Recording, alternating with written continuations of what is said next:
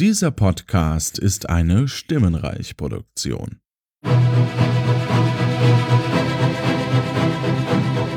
Der Filmsprech heute mit Welt am Draht und zu Gast ist der Juvo. Moin.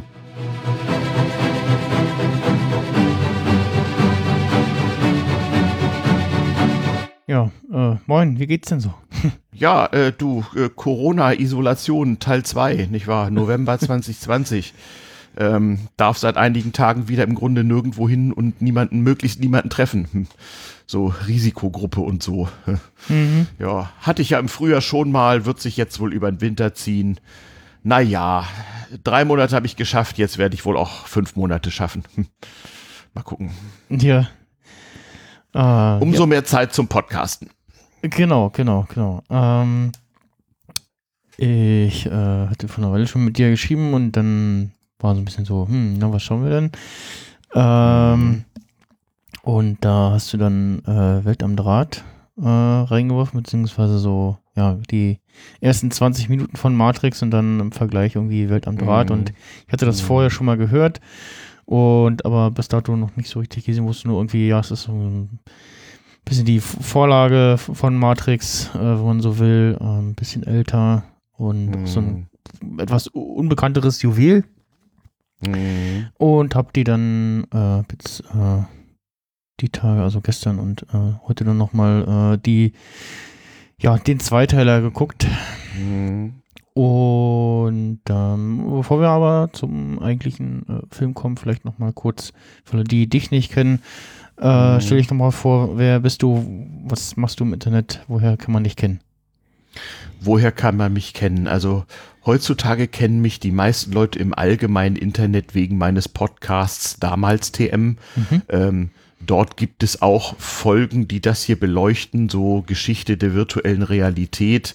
Da habe ich sogar mal eine meiner Vorlesungen an der TU Dresden, da mache ich Technikphilosophie ähm, äh, verpodcastet und einfach drin gelassen, weil die Hörer fanden es offenbar lustig.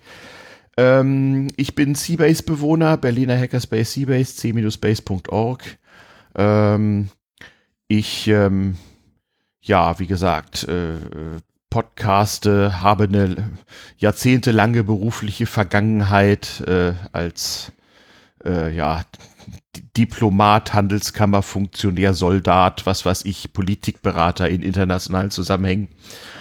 Bin jetzt Frührentner ähm, und ähm, ja, versuche sozusagen so in diversen Hackspaces zum Fortschritt der Menschheit beizutragen Mhm. ähm, auch, auch so in kultureller Hinsicht. Und eines der Produkte sozusagen ist so ein Abend, so ich bin ja immer der Opa er- erzählt vom Krieg-Typ, Mhm. so nach dem Motto, kennt ihr Matrix, ist auch schon 20 Jahre alt, aber es gibt ja Vorläufer.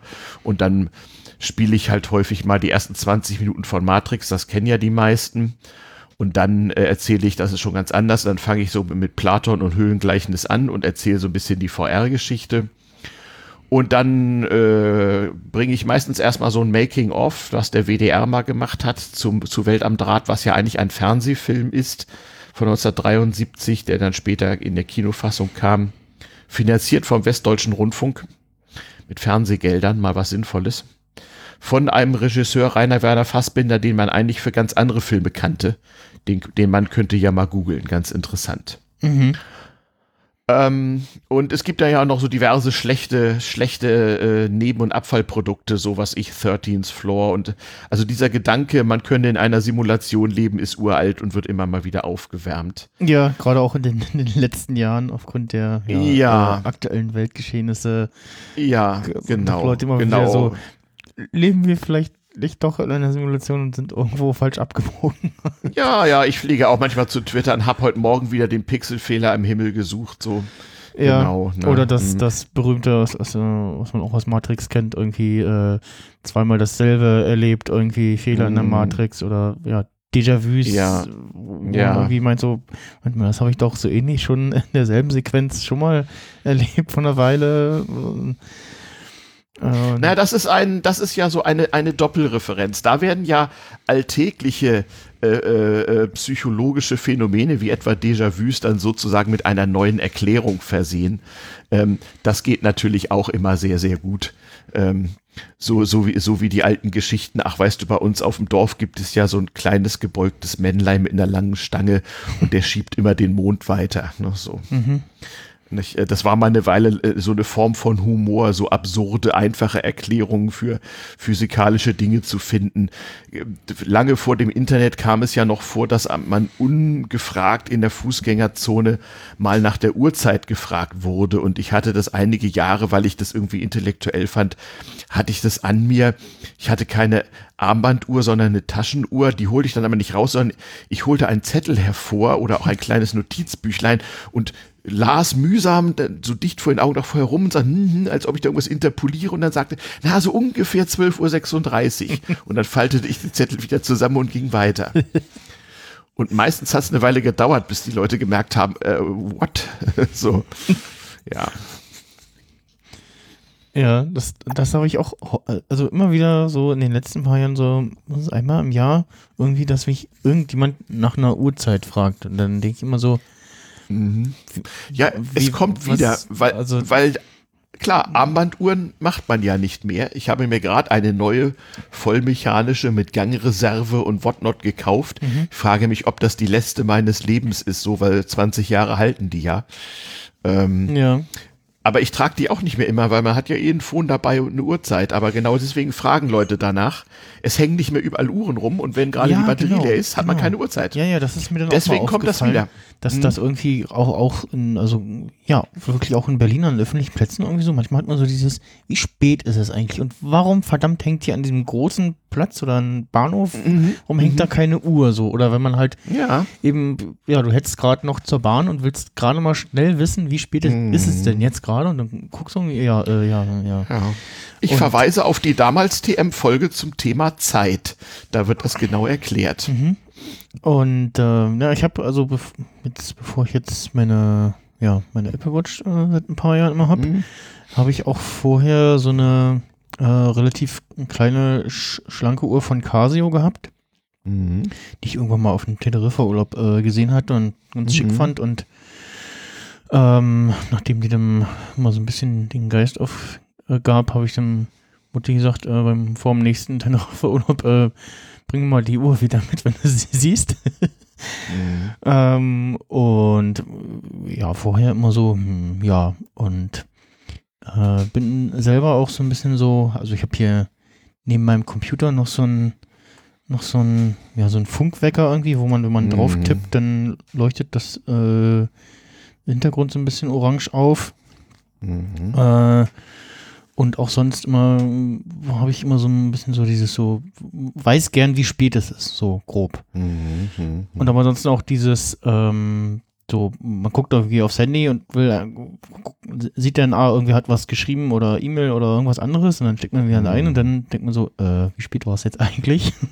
Holt es mhm. nochmal vor und guckt. Und äh, ja, wir beide selber haben uns, glaube ich, so die, die Podlove Podcast Workshops kennengelernt, ne? Das waren so die ersten Begegnungspunkte. Vor mittlerweile auch schon, mag das so acht, acht Jahre, sieben Jahre her sein, so? Ja, ich glaube, der erste, wo ich war, der war irgendwie 2013. Hm, könnte bei mir auch hinkommen. Äh, 2014 wurde ich dann auch mal zum Podcasten gezwungen. Hm. Mhm. Und ich kann mich auch erinnern an irgendeine äh, Alkoholverköstigung an der Bar von ähm, vom was war schon bei ja. Wikimedia. Ja, ich erinnere mich mit Holger Klein und, mhm, äh, äh, mhm. und, noch, und, und noch zwei Leuten haben wir irgendwie in einer halben Stunde eine Flasche Whisky getrunken oder so. Ja, ich habe ich hab die ersten zwei probiert und dann, das war mir ein bisschen, bisschen zu stark. okay, ja, ja.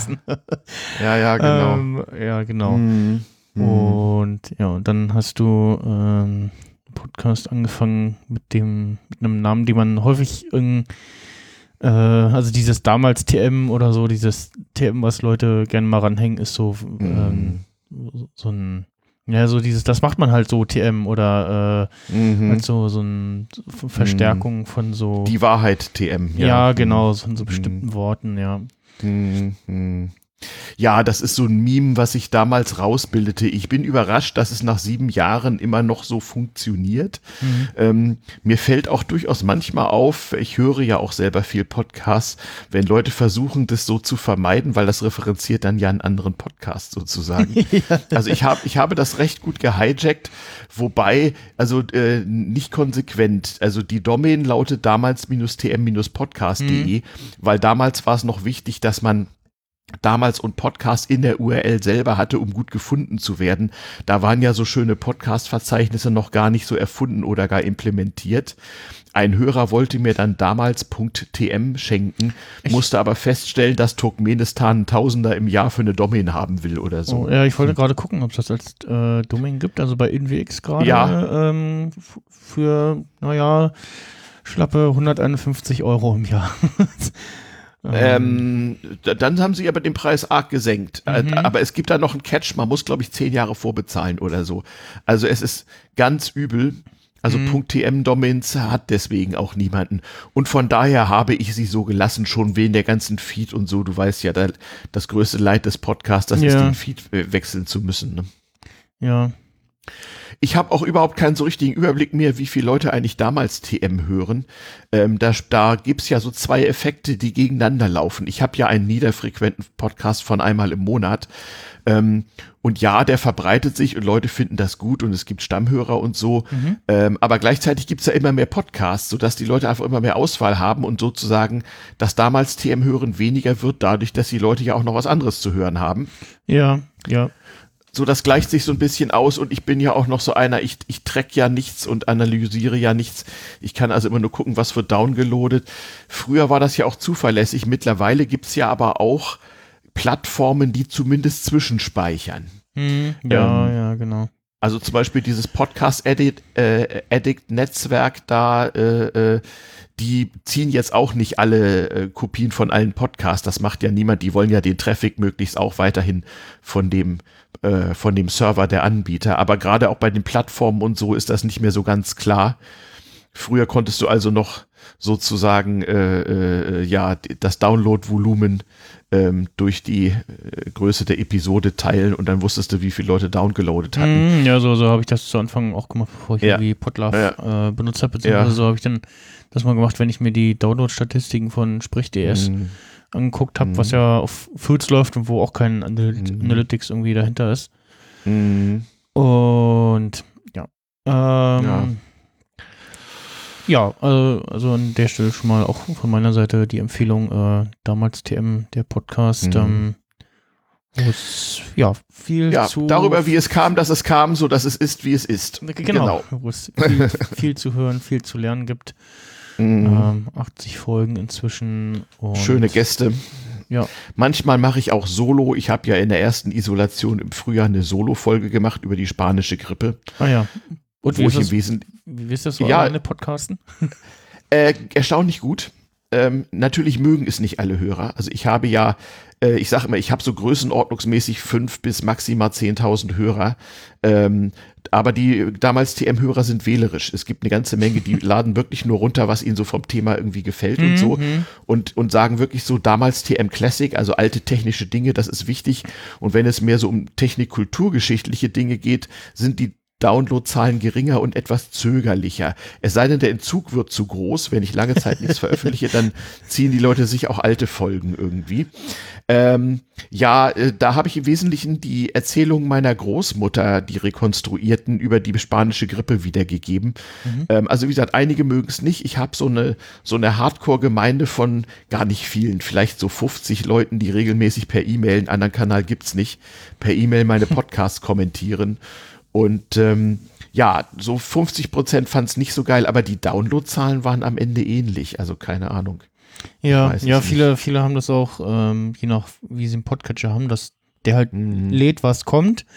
Äh, und dann haben sie irgendwie so eingestellt, ja, wenn es irgendwie älter als das ist oder alle mhm. behalten nur drei Sendungen davon. Also ich habe ja. halt Castro im Einsatz, äh, mhm. wo er so, so posteingangsmäßig das sortiert. Du hast irgendwie die Inbox und dann die Queue. Eine Queue ja. ist irgendwie das drin, was, was er runterlädt. Und ja. damals TM mhm. ist dann bei mir auch einer der, Podcasts, wo ich dann ja. zwar die neuen Folge in der Inbox sehe, aber äh, mhm. dann auch sehr ausgewählt ähm, Hm. dann Folgen davon höre. Ja, Ja, also ich, ich, habe so, ich habe so ein paar Hardcore-Hörer, also ich kann morgens um vier eine Sendung irgendwie publizieren und es, und es gehen sofort 800 Downloads los. Also Ja. ich weiß nicht, wie die Leute ihre Catcher eingestellt haben. Ich weiß es einfach ja, bei nicht. den, mei- ja, bei den meisten kommt es halt so rein und dann, dann äh, lädt das schon und dann, ja, genau, halt Mhm. je nach Hm. Größe und ja. Ja, ja. Aber du hast recht, also je nach mit dem, dem steigenden Angebot von Podcasts, da ähm, äh, hat sich auch bei mir mein Hörverhalten äh, geändert Mhm. und ähm, einige da so wechsle ich das manchmal von, ja, höre ich, wenn ich was, wenn es kommt, dann mal nicht und ein paar haben immer so ein bisschen Vorrang, die höre ich dann, dann habe ich Mhm. jetzt aktuell einmal im Monat den Samstag, äh, wo ich dann auch arbeiten bin, wo ich dann auch ein bisschen was weghören kann wo Mhm. dann, wo ich mir dann manchmal sowas wie eine Freakshow oder so aufhebe oder eben längere Sachen dann weghören kann. Mhm. Und ja. Gut, äh, damit äh, auch diese Folge hier nicht allzu lang wird. Och, äh, immer. Ich bin ja ein Fan des Drei-Stunden-Podcasts. Also. Ja, ich habe ich hab gestern noch fleißig eine äh, Vier-Stunden-Sendung äh, verschonotet, weil, also ich war erst so, Mhm. Ach, mache ich welche? Ja, nee, ach, ach doch, komm, ich mache welche. Das, ähm, Das Mhm. wäre wär zu schade. Ähm, ist ja auch Mhm. immer so ein bisschen für sich selber zum Mal wiederfinden. Wir haben noch mal über das und das gesprochen. Wo war denn das? Äh, Ja. Durch Kapitelmarken findet man dann sowas auch besser. Mhm. Mhm. Ja, sicher. Gut, dann äh, ja, lass uns doch mal so ein bisschen ähm, zum Mhm. Film kommen. Äh, Mhm. Wollen, wollen wir erst ein bisschen über Matrix sprechen oder erst über Welt am Draht mal so ein bisschen auf Ja. Wechseln Ja, schauen? ja, also ähm, ich meistens teasere ich das ja nur an, ähm, aber ich bin mir nicht mehr so sicher, heute 2020, Matrix Teil 1 kam 1999 raus Mhm. und war ja mind-boggling Shizzles damals so. Ähm, ich bin mir nicht mehr so sicher, wie viele Leute noch genau wissen, worum es um Matrix, bei Matrix geht und was der Witz ist. Es haben ja auch damals übrigens manche Leute gar nicht auf Anhieb verstanden. Also ich kenne durchaus Leute, die mussten Matrix zwei, dreimal sehen, bis der Groschen fiel so. Mhm. Ähm, äh, und ich vers und viele haben ihn halt vor Jahren mal gesehen. Und das Interessante ist, wenn man die ersten 20 Minuten spielt, dann äh, reicht das eigentlich, dann wissen wieder alle, wie der Plot nochmal war. Mhm. Und sind dann ganz überrascht und dachten so, Matrix, das sei doch 1999. Viele wissen übrigens auch nicht, dass der Film so alt ist. Viele jüngere Leute, die so 1995 geboren sind, denken, Matrix sei so von 2010 oder so. Oh, okay. Ja, also äh, da verschieben sich auch so zeitliche Wahrnehmungen. Und wenn ich ihn natürlich dann bei Welt am Draht mit einem Film von 1973 komme, dann muss ich auch erstmal, das mache ich dann zwischendurch auch fünf Minuten, ihn so ein bisschen erklären, wie das damals war in meiner Jugend, also 1973, da ging ich noch zur Grundschule, glaube ich, ja. Ähm, da war, was ich, da war der Vietnamkrieg und, und Watergate und Nixon und Willy Brandt war Bundeskanzler und dann bald aber nicht mehr und ach, also das war eine Ölkrise, Sonntagsfahrverbot für Autos. Mhm. Ähm, ja, äh, äh, das, das Apollo-Programm war 1972 zu Ende gegangen, Olympiade war in München, also ganz andere Zeiten. Ne? Und alles war sehr schön analog so. Hm. Ja, ja, Und, und in Gespräch- München machte der erste McDonalds auf in Ah, Deutschland. okay. Ja, ähnliches Gespräch, Gespräch hatte ich auch in der letzten Folge, äh, Mhm. wo wir über ähm, 2001 Odyssey im Weltraum geredet haben, wo ich dann auch meinte, dass Ja. wenn man das heute wahrscheinlich heute irgendwie in die Schule geht und das den, den ähm, jungen Leuten zeigt und dann fragt so, ja, was denkt ihr denn, von wann ist denn der Film? Kommen wahrscheinlich irgendwie sehr entfernte Jahreszahlen raus, Ja. aber äh, nichts, was annähernd anders. Ich, ja, äh, in Datum der Tat, ranreicht. in der Tat, da kann man noch zu nachtragen. Also Kubricks 2001 ist ja von 1968 Mhm. und ich habe zum zum 50-jährigen Jubiläum eine Reihe von Veranstaltungen ge- Veranstaltungen auch gemacht, auch so Seabase und so. Äh, auch der der Dirigent des Radiosymphonieorchesters hier in Berlin, Herr Jurowski, der hat mit ähm, äh, im Rahmen des Konzertsommers auf Schloss Korin draußen in Brandenburg Eisenhart an der schönen blauen Donau gespielt, in, Oh. äh, als, als Hommage an, Ja. äh, an äh, Stanley Kubrick und zwar in einer Endlosschleife, bis einer, bis einer blutet. So. Absolut großartig. Ähm, ja. Ja, das am Rande. Ja, das ist auch, äh, das gehört auch zu den absoluten Kunstwerken, die man diesbezüglich dringend gesehen haben muss. Und übrigens, der Fassbinder, der Welt am Draht gemacht hat und viele andere deutsche Filme, der hat auch in Hollywood gedreht, davon abgesehen, mhm. das wäre vermutlich auf die Dauer auch so ein Kubrick geworden, wenn er nicht viel zu viel Drogen genommen hätte und bei Zeiten mal eingegangen ist. Also irgendwie ja. Anfang der 80er Jahre ist er ja verstorben. 82, ja. Mm, mm, ja, ja, genau. Da gibt's auch viele, ich werde noch darauf zu sprechen kommen, es gibt auch viele Referenzen, die nicht auf diese virtuelle Realitätsgeschichte sind, sondern auch natürlich auf die damalige gesellschaftliche Situation Anfang der 70er Jahre. Ähm, also äh, so, so, der, so der Konflikt Gesellschaft, Wirtschaft wird da ja sehr stark äh, äh, referenziert. Aber auch, was viele nicht mehr wissen, damals war so die Zeit, wo zum Beispiel Schwulsein nicht mehr verboten war. Es gibt also viele Referenzen auf Homosexualität und so. Das hatte damals so seine Gründe. Ne? Hm. Und der Film spielt ja auch wieder in verschiedenen Zeitebenen. Jede Simulation hat eine andere. Es gibt also aufwendige Requisite aus den 20er Jahren, aus den 50er, 60er Jahren. Und sie haben ja auch versucht, in die Zukunft zu reisen. Sie haben den Film in Paris gedreht, weil in Paris wurde Anfang der 70er Jahre gerade Science-Fiction-artig das Jahr 2000, wie man sich damals vorstellte, gebaut. Und ja, alles sah mhm. so futuristisch aus. So konntest du also so Zeitreisen nach vorn und hinten machen. Auch die Schauspieler waren gecastet, zum Teil aus so Nachkriegsfilmen aus den 50er, 60ern. Damals halt erst 20 Jahre her, aber waren zum Teil so etwas abgehalfterte, ähm, ja, so Populärschauspieler, die man fast schon am Vergessen war. Aber es treten natürlich auch Leute auf wie Eddie Constantine oder so, die man noch aus Krimis und so kannte, die damals weltberühmt waren. Also sowas haben sie auch gemacht. Und ansonsten eben die Gang, mit der der Fassbinder damals alle seine Filme gedreht hat. Hm, ja, ich äh, sehe auch im Wikipedia-Artikel hm. ähm, sind so, ja, die, äh, wie es hier auch steht, äh, die Mitglieder des Fassbinder-Clans aufgeführt, also die Schauspieler, auf die er so hm. häufig zurückgegriffen hat. Hm. Ja, ja. Ja, ja, auf jeden ähm. Fall. Ja, wollen wir, wollen wir ganz kurz die 20 Minuten Matrix-Story kurz referieren, damit alle so drin sind, was, was der Plot ist? Genau, genau. Ähm, also ich habe ihn äh, von einer Weile mal wirklich mal genau am Stück gesehen, sonst vorher immer mal, ah, läuft im Fernsehen, ja, guckst du halt und dann hat man aber irgendwie mhm. den Schluss oder den Anfang äh, nicht drin gehabt und dann ähm, mhm. nachdem ich auch den äh, Podcast Minutenweise Matrix gehört habe. mhm. Tatsächlich auch, äh, ja, äh, das einer der, der Sachen war, die ich dann immer weggehört habe, wenn es kam. Mhm. Weil ja. das von der Länge her gepasst hat. Mhm. Äh, ganz gut, da, da wird, äh, ja, wie der Name sagt, minutenweise der Film Matrix besprochen. Mhm. Mit äh, einer Stammbesetzung von drei Leuten und später wechselnden Gästen, die ja irgendwie aus der filmschaffenden Branche kommen und irgendwie da mhm. was beizutragen haben und mhm. ja, sich ein bisschen darüber unterhalten. Ähm, mhm.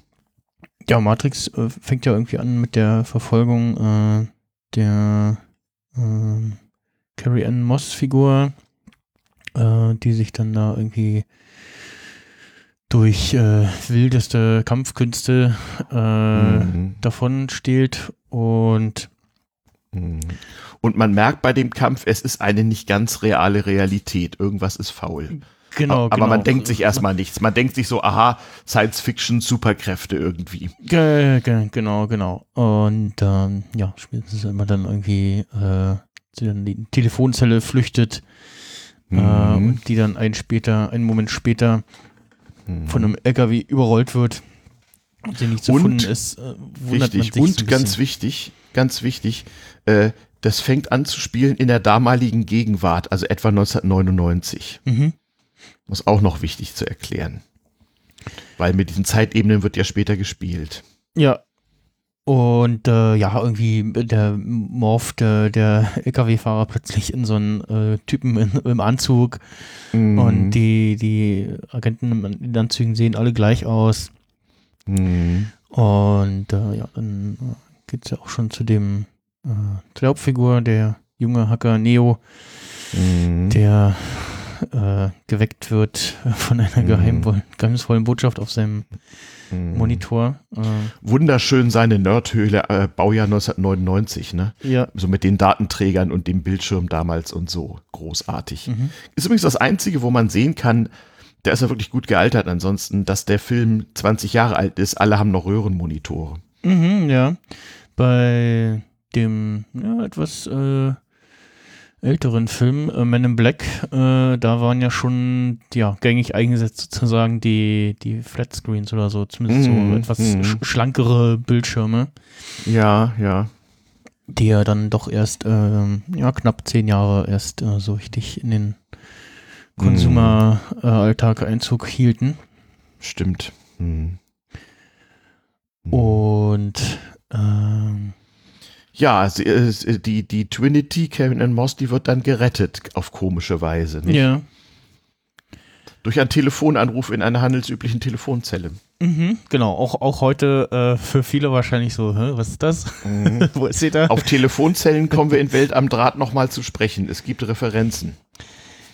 Ja, ja, stimmt, ja, genau, ich erinnere mich. Ja. Hm, jetzt, Mhm. Ich werde ja. auf ein paar hinweisen, wozu man schon mal so 50 Jahre Filmgeschichte wissen muss, damit man drauf kommt. Mhm, mhm. Erzähl mal weiter in Matrix.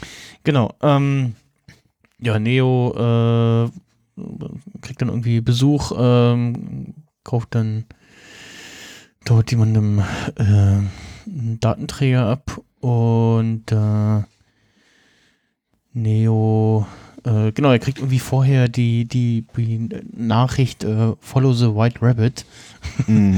Ähm, und Seitdem auch ein Meme. Ja. ja, Mhm. wird dann von den von seinen Gästen an der Tür äh, ein Besuch in eine Disco eingeladen. Dann Mhm. lehnt er erst ab und dann äh, sieht er aber, dass eine der Frauen ein Tattoo in Form eines weißen Kaninchen, Kaninchens trägt. Mhm.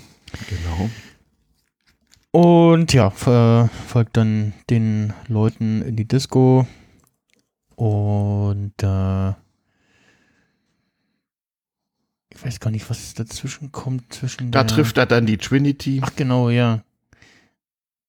Äh, Und die, und die sagt ihm eigentlich, das ist so die wesentliche Botschaft und die referenziert auch wieder auf so ein Lebensgefühl von Jugendlichen, auch damals, so nach dem Motto, die Dinge sind nicht wie sie scheinen. Hast du auch schon mal das Gefühl gehabt, dass hier was nicht stimmt an der Realität? hm? Äh, nicht, äh, er erkennt sie so als Hackerin, sagt, oh, du hast ja die Schatzanleihen der, der US-Regierung äh, ge- gehackt und so. Und dann sagt sie, du, es ist nicht so, wie du denkst und wenn du wissen willst, wie es wirklich ist, dann musst du dann und dann da und da sein. Genau. Mhm. Und äh, wird dann äh, kurz Dann geht er zur Arbeit. Genau, geht zur Arbeit und äh, Mhm. wird aber dann dort verhaftet. Ähm, wird verhaftet, nachdem er erstmal ein Nokia-Mobiltelefon, was damals sehr fancy war, geliefert kriegt, wo er dann Anweisungen von Trinity bekommt, wie er aus seinem Büro rauskommt. Das klappt aber nicht und er wird von den Agenten verhaftet.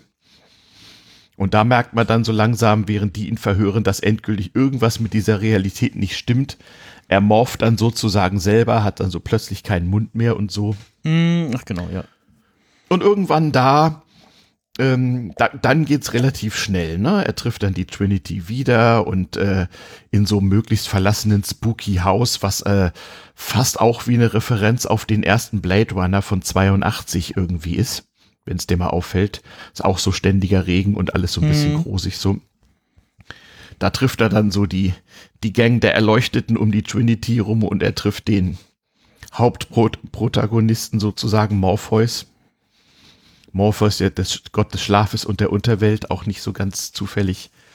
Und dann wird ihm halt erklärt, du lebst äh, in einer Simulation, möchtest du die Wahrheit sehen und äh, nach einigen technischen, nerdigen Spielereien mit Steampunk und allem sitzt er dann plötzlich in einem riesigen Trümmerfeld und ähm, kann da nicht mehr zurück, flippt fast aus und bekommt dann noch gesagt, also 1999 ist eine Simulation, es ist wahrscheinlich 2100 irgendwas, so genau wissen wir das nicht. Mhm. Und, und dann ist das so ein, auch, auch so ein bisschen wie Terminator so. Also es hat irgendwann so den terminalen Krieg gegeben und so ein paar Überlebende versuchen sozusagen äh, in der Simulation die Leute aus der Simulation rauszuholen holen und in die Realität zu zeigen. Und dann, da kann man da eigentlich aufhören. Dann wissen wieder alle, wie der Plot ist, wie es weitergeht, ist erstmal gar nicht so entscheidend. Genau, genau. Ich habe gerade noch mal kurz mal reingeguckt und ähm, Hm, dieses hm. Nokia hat ja, diese, also zumindest im Film, dieses auf Knopfdruck ausfahrbare äh, Mhm. Abdeckung des Tastaturfeldes. Mhm. Ähm, Mhm. Wenn ich mich recht erinnere, dann gab es das Feature gar nicht oder es hat nicht so recht funktioniert. Irgendwas. Ja, also es Äh. wurde dann zum Teil nachgerüstet. Also jedenfalls hat dieses Telefon danach den absoluten Kultstatus gehabt. Mhm. Also die Leute kauften sich solche Neo Mental und natürlich auch diese Nokia-Telefone. Ja, ich meine, Nokia hat das vor ein paar Jahren mal neu aufgelegt, dieses Ja, ja, ach, da gab es diverse Fan-Editions. mhm. Nokia äh, Banana Phone, wie es auch gerne mal genannt wird. Genau. Genau, Mhm. Nokia 8110 Mhm. ähm, hat Matrix vor zwei Jahren mal neu aufgelegt. Ja, ja, ja, genau.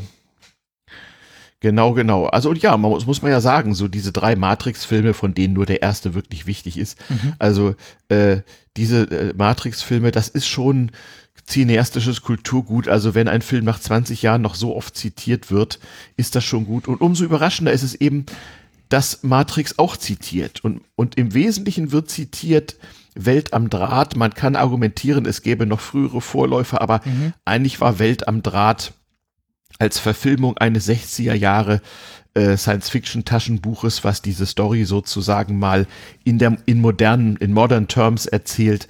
Das ist schon der weltweit erste Versuch und deswegen ja auch einer der wenigen Filme, die dann auch in USA recht bald ihr Publikum hatten, obwohl es wie gesagt ein deutscher Fernsehfilm war, denn von den Kinofinanziers wollte niemand diesen Film finanzieren damals.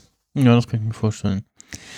Hm. Ähm, ja, tatsächlich äh, wird ja auch gerade, äh, ist ja ein, ein vierter Teil von Matrix äh, in Arbeit. Ich weiß gerade gar nicht, ob das irgendwie eine Fortsetzung oder äh, so ein Mix aus Reboot und Fortsetzung werden soll. Es ist auf jeden Fall Ja, schwer zu gro- sagen. Großteil der der äh, alten Besetzung involviert. Mhm. Äh, wird auch teilweise wieder in ähm, Potsdam-Babelsberg gedreht. Mhm. Mhm. Und ähm, ja, äh, da muss man, glaube ich, so ein bisschen wahrscheinlich, oder man ist wahrscheinlich gut beraten, mit den Erwartungen so ein bisschen hinterm Berg zu halten. Äh, Ja, ja. und äh, Aber wo du sagst Babelsberg, also Special Effects waren ja ein Riesending. Damals war ja noch nicht so viel mit elektronischer Bildbearbeitung möglich. ja, Also die schauspielerische Leistung der Schauspieler und Doubles ist enorm. Also wenn man sich so Making-ofs anguckt, das ist wirklich sehr aufwendig gemacht, dieser Film. Und darum sieht er ja auch so gut aus und ist immer noch anschaulich so. genau. Ähm, ja, ich schaue gerade mal. Ja, soll eine Fortsetzung zum dritten Film sein. Okay. Na, mal gucken, Mhm. was dann tatsächlich wird. Und äh, Mhm. ja, aktuell, äh, ja, äh, aktueller Stand ist US-Staat ja, war erst 1. April 22. Jetzt haben sie nochmal vorgezogen auf Weihnachten nächstes Jahr. Ja, mal gucken. Also, Mal gucken, wie Corona wird. Ne? genau, ich glaube, der kommt eher später als früher, äh, wie so Mhm. einige Filme. Und ich glaube, da tut es auch sicherlich äh, nicht, nicht schlecht, wenn da noch ein bisschen dran gefeilt wird. Ah, ich sehe äh, gerade schon hier einen deutschen Schauspieler, der da mit involviert ist, Max Riemelt. Okay, Mhm. spannend. Mhm. Äh, aber zurück zu Welt am Draht. Ähm, was mich die ganze Zeit so ein bisschen getriggert hat, war der Hauptdarsteller. Klaus Löwitsch in dem Mhm. Fall, äh, Mhm. der so optisch irgendwo zwischen ähm, äh, Peter Rütten und äh, dem, ach, wie heißt er denn, äh, dem Hauptdarsteller, der Ich, ich habe das mit den Namen auch nicht so im Film. Das ist einer meiner Schwächen. Äh, der, der Transporter-Serie. Äh, Das musst du wissen. nach. Ich schaue ja keine Serien aus Lebenszeit, Ökonomiegründen. Da, da, da. Es gab ja von der Transporter-Filmreihe gab es nochmal äh, eine kurze Serie in so Mhm. französisch-deutscher Zusammenarbeit. ja. Ähm, Chris Vance äh, hieß der, Mhm. der den Frank Martin Mhm. da gespielt hat. Mhm. irgendwo da ist äh, der Klaus Löwitsch als äh, Dr. Fred Stiller hier irgendwo verhaftet Mhm. und ja, äh, wirkt ein- ja, wirkt sehr Hollywood-esque in diesem, in diesem, dieser Aufnahme Ja. irgendwie, ne? Also, Ja, wa waren es ja zum Teil auch. Äh, äh, es gibt natürlich viele Hollywood-Zitate da. Man merkt dem Film zum Teil auch nicht an, dass er unbedingt in Paris gedreht ist. Natürlich zum Teil dieser gnadenlose 70er Jahre Modernismus, Charme, so mit Lampen und Leuchten und perversen Farben und so. Aber das muss ja auch so sein. Ähm, aber die Schauspieler und auch ihre Outfits sind ja bewusst aus verschiedenen Jahrzehnten entnommen, ähm, um auch sowas Simulatives zu machen. Wir, wir erleben ja eine relativ moderne Welt, also für, für 1973 kann man wohl sagen, es sieht so aus, als spiele es von 1973 aus gesehen in einer nahen Zukunft. hm, wir haben so ein bisschen Ja, also, Telefon dabei. Genau, ja, selbstverständlich gibt's das Bildtelefon, das ist ja der ewige Versuch. Ich verweise auch da auf die damals TM-Folge-Geschichte der äh, Videoverarbeitung, der digitalen Videotechnik und über die Bildtelefonie. Mm, Klar, das auch wieder. Es gibt übrigens, das darf ich auch verraten, als man dieses hypermoderne Büro, was man am Anfang sieht, so Bürolandschaften mit lauter so 70er Jahre, äh, also modernen 70er Jahre Möbeln. Überall steht Alkohol rum, alle Leute rauchen. Ja, stimmt. Also wie es damals auch üblich war, also Daydrinking und Kettenrauchen waren normal, ganz wichtig. Einige Sachen sind verfremdet. Der Staatssekretär kommt zwar zu diesem Institut für Kybernetik und Zu Zukunftsforschung, darum geht's ja. Ähm, der kommt in einem natürlich im Mercedes 600, aber die Protagonisten fahren amerikanische Autos. Also es ist auch so ein bisschen so ein bisschen komisch, die damals in Deutschland sehr ungewöhnlich waren. ja, der Hauptdarsteller ähm, fährt eine Corvette C3. Ja, genau, genau. Und, und übrigens auch da als Zitat, ähm, der Sicherheitschef fährt ein Auto, was verdächtig ähnlich dem aussieht, was die Agenten in Matrix fahren. Da gibt's da gibt's also Referenzen. Was kaum einer sieht, ist, sehr am Anfang wird so, gibt's eine Kamerafahrt durch dieses groß, große Großraum-Wohnbüro sozusagen. Und äh, da steht auch ein Monolith rum. Also da, da hat man eine Referenz auf Kubrick. Äh, Ähm, die, die sind ja auch musikalisch drin, ne? Die Referenzen auf Kubrick. Ja, Äh, ja, auf jeden die, Fall. Die Auf- schöne blaue Donau läuft, glaube ich, immer Ja. im Hintergrund. Genau, genau, genau. Also ganz wichtig, es sind ja auch politische Protagonisten der damaligen Zeit und es wird ja erstmal politisiert. Bevor erklärt wird, dass das, was das Problem mit der Matrix sein könnte, wird erstmal sozusagen der politisch-ökonomische Zusammenhang aufgemacht. Also dieses Institut erforscht die Zukunft und das mit Steuergeldern und fiese Wirtschaftsbosse wollen das Zweck entfremden und wollen Daten über die Stahlproduktion haben und der Staatssekretär ist da so ein bisschen hin und her gerissen und soll nun beeinflusst werden. Und dann gibt's den Oberwissenschaftler des Instituts und der hat irgendwie Zweifel, ob eigentlich alles real ist, was so vor sich geht und weiß aber nicht, wie er das rüberbringen soll. Mhm. Da hat man dann Referenzen zur Antike, Spiegelgleichnis, der hält dem Staatssekretär den Spiegel vor und sagt, was sehen Sie? Das ist die Referenz auf Platons Höhlengleichnis. Da wird also diese, diese virtuelle Realität-Geschichte sozusagen eingeführt, also Platons Beispiel von den Gefangenen in der Höhle, die nur Schattenbilder sehen und nicht die Realität und aufgrund der Schattenbilder sich im Kopf die Realität machen müssen, so. Googelt einfach Platons Höhlengleichnis. Also da merkt man schon, da fängt das auch durchaus mit Niveau an, wird diese ganze Frage von Realität und Illusion, virtueller Realität und so weiter, da wird die eingeführt. Ähm, daher auch so ein Film, den man durchaus zehnmal sehen sollte, bis man ihn dann wirklich begriffen hat. Ja, für die, für die meisten ist wahrscheinlich auch der, der Darsteller des Staatssekretär äh, so eins der bekanntesten Gesicher, Gesichtern, Heinz Meyer, Mhm. die man Mhm. äh, am ersten kennt aus äh, diversen Loriot-Sketchen. Und Tatortserien Und aus Tatort. den 70ern. Ja. Ähm, Mhm. Und äh, irgendwann läuft auch mal ein Gottfried John durchs Bild, Ja, ja, da gibt's einige Referenzen. Ja, ja, ja. Mhm. äh, Mhm. den man ja auch aus diversen Rollen kennt. Äh, am ehesten vielleicht auch aus den, also oder jetzt mir noch in Erinnerung aus den Asterix und Obelix, Obelix-Filmen als Cäsar. Mhm. Mhm. Und äh, ja, ähm, ich glaube, in, in einem der Otto-Filme hat er auch mal mitgespielt. Und Mhm. ja, ansonsten lauter deutsche bekannte Gesichter, ähm, da Mhm. noch ein bisschen jünger, wo man mal so ein bisschen gucken muss, so, ach ja, ja, Ja, doch. genau. Genau. Ja, und diese, das ist so, so, so, da wird es zum ersten Mal problematisiert. Also 1973 der deutsche Fernsehzuschauer, äh, der, der hat da schon gar nicht begriffen, was los ist. Es gab auch entsprechende Zuschriften an den WDR, was denn das jetzt solle.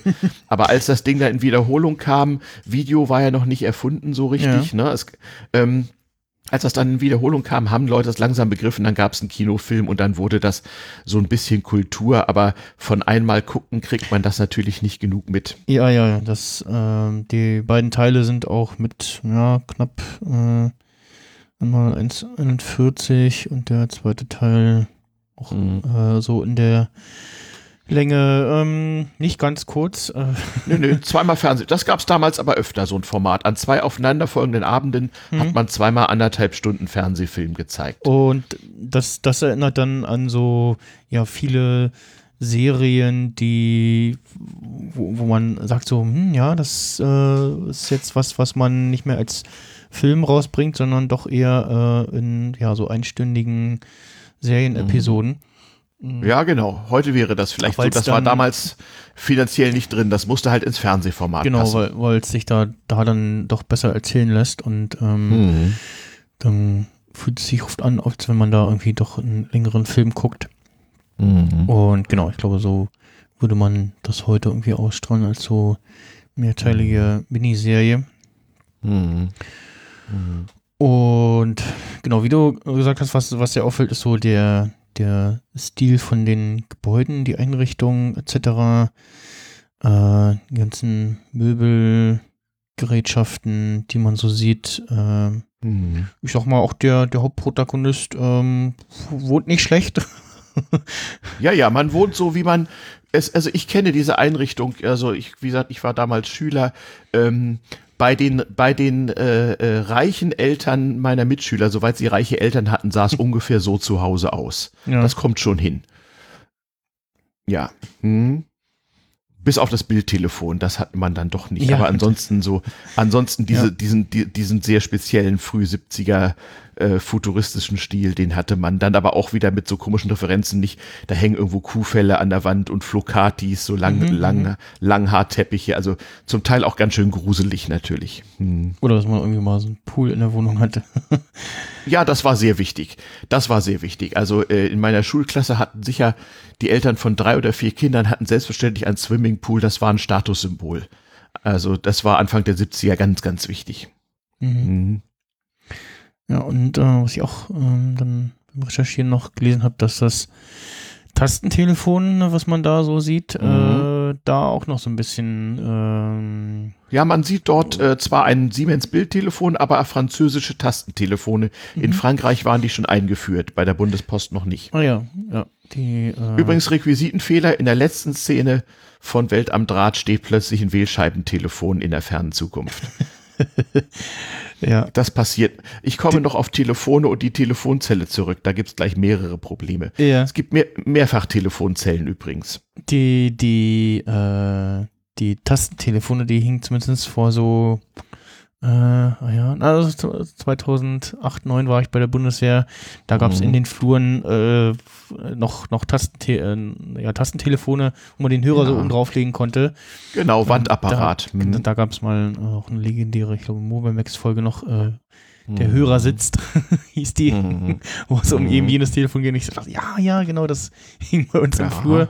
Und. Äh, auch, auch, auch ähnlich alte Apparate standen dann noch in den in den Zimmern, wo der ähm, äh, Gefreite oder äh, der im Geschäftszimmer. G GV, GVD ja, ja. saß äh, ja, ja. oder OVD saß und dann da Gespräche entgegengenommen hat. Und am, am, letzten Tag, wo wir da waren, gab es dann plötzlich neue Telefone, wo du dann gesehen hast, wer angerufen hat und mhm. wo du dann vorher schon sehen konntest, ah, okay, muss ich jetzt meinen Spruch bringen mit hier, äh, mhm. wie ging es da, äh, ja, Obergefreiter Knecht, äh, mhm. 6. Logistikbataillon 142, was kann ich für sie tun? Mhm. Oder kann ich mir das sparen, weil da ruft nur einer von äh, aus dem mhm. Nachbarblock an, sozusagen.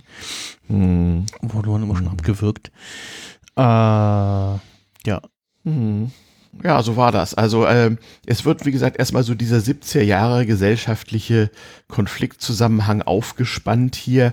Da wird ja auch immer wieder referenziert. Also wie gesagt, der Oberprofessor dieses Instituts für Kybernetik und Zukunftsforschung, Kybernetik damals ein, ein, ein Standard, äh, ein Buzzword sozusagen, gerade auch die DDR setzte in den 60er Jahren stark auf Kybernetik.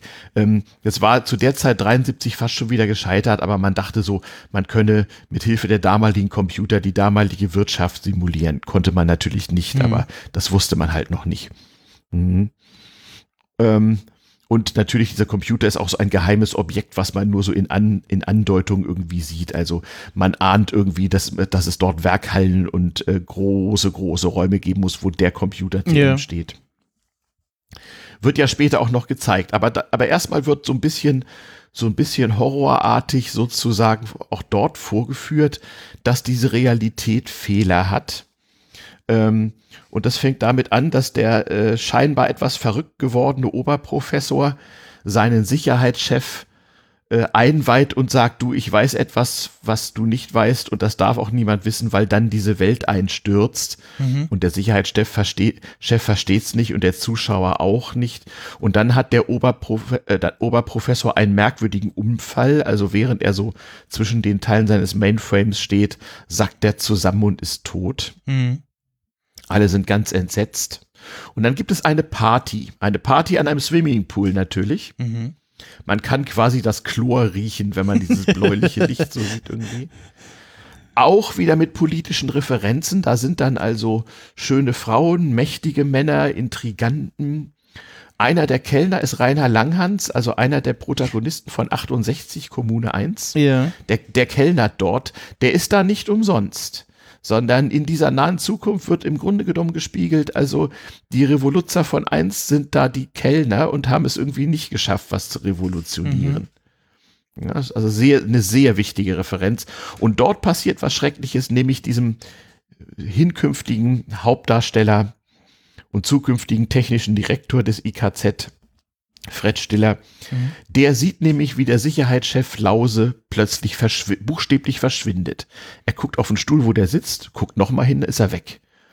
Ähm, und denkt sich, habe ich jetzt zu viel gesoffen? Also alle sind immer am Saufen. Mhm. Ähm, aber ähm, irgendwie äh, äh ist er dann sehr, sehr, sehr, sehr, sehr verstört.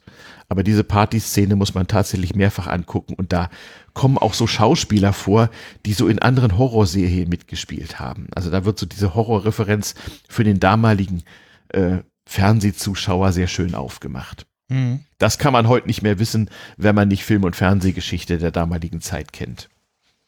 Oder zumindest mal das Making-of gesehen hat, was ich sehr empfehlen kann.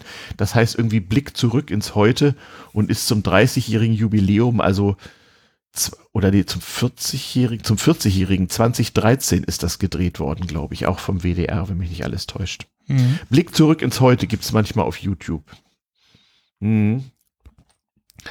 Ja, und dann entwickelt die Story sich so ganz, ganz, ganz langsam. Ne? Es sind immer mehr merkwürdige Dinge. Der, der Herr Stiller hat so einen ganz fiesen Chef, ne? Herrn Siskin, das ist so der, das ist so der, der die Verbindung zur, zur Wirtschaft hält und äh, mhm. äh, ne, so ein bisschen so leicht korrupt ist und so, so, so ein Machtmensch. Dann gibt es die Presse, damals noch die Presse in Form von Zeitungsreportern mit Fotoapparaten und Sensationspresse, so Bildzeitungsartig, die da immer so hinterher ist. Skandal ums IKZ, wer weiß was, so. Ne? Mhm.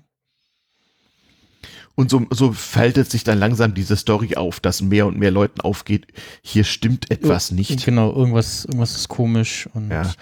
Ja. Und dann wird ja überhaupt erst erklärt, worum es geht, nämlich indem dort erstmal erklärt wird, dass dieses IKZ eine Simulation der Welt betreibt, die man in die 20er Jahre stilistisch zurückverlegt hat, um sie zu unterscheiden, die aber ansonsten durchaus modern ist. Und in die kann man sich auch hineinbeamen. Man setzt sich so Motorradhelme auf, was mhm. anderes hatte man nicht. Na, also auch da Matrix-Referenz und taucht sozusagen in die Matrix ein. Genau. Ich, ich fand das eine, eine schöne Idee, so wie, okay, wie, wie, wie machen wir das, wie, wie zeigen wir das, dass dass da jemand quasi in eine ja, äh, künstliche Welt äh, jetzt äh, mhm. einsteigt. Mhm. Äh, und der in der Endszene, ähm, es ist glaube ich sogar Fried Stiller, äh, der dann da irgendwie in die Rolle eines LKW-Fahrers äh, mhm. schlüpft. Mhm. Ähm, und genau. Ähm, ja, und außerdem gibt es irgendwie noch einen sogenannten Kontaktmann, mhm. der der als einziger ähm, zwischen den, genau, die Kontakteinheit, ähm, Genau. der der einzige ist, äh, der äh, den simulierten Menschen sagen kann, dass es eine Simulation ist. Sagen könnte, das aber nicht Sa- tut. genau, sagen- sondern der, sagen der halt nach, könnte, ja. oben, nach oben in die, Re in die vermeintliche Realität, muss man sagen, berichtet, was in der Simulation läuft. Und man kommuniziert per Telefon. Das ist die nächste Referenz. Die Trinity in Matrix telefoniert Hm. und das tun die dort auch. Das Telefon ist sozusagen das Wurmloch zwischen Simulation und Realität. Mhm.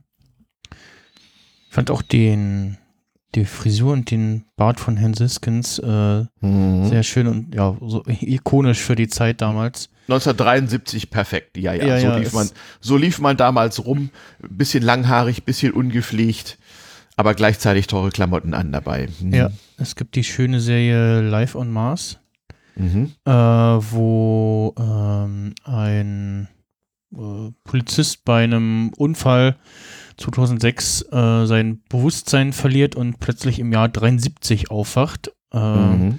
Und ja, quasi in, in derselben Rolle, äh, nur halt, ja, in der Polizeiwache auf 73 äh, mit den entsprechenden äh, Ermittlungsmethoden und versucht dann da Mhm. irgendwie zu entkommen und ja, kriegt dann Mhm. mit, okay, sein äh, liegt wohl im, in der Jetztzeit im Koma und versucht irgendwie Mhm. zurückzukommen und ja, Mhm. äh, und da gibt es eben auch diverse Figuren mit so diesen ikonischen Bartfrisuren.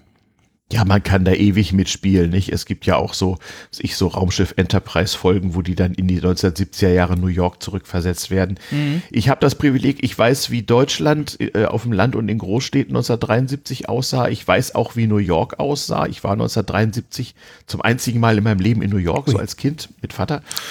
So mit dampfenden Gullideckels und so, Co wenn man noch die Krimiserie Kojak kennt, das kommt so ungefähr hin. Mhm. Okay. ähm, ja, ja, genau. Aber, aber die Simulation ist ja so erstmal äh, relativ zeitnahes, modernes Paris, so irgendwie.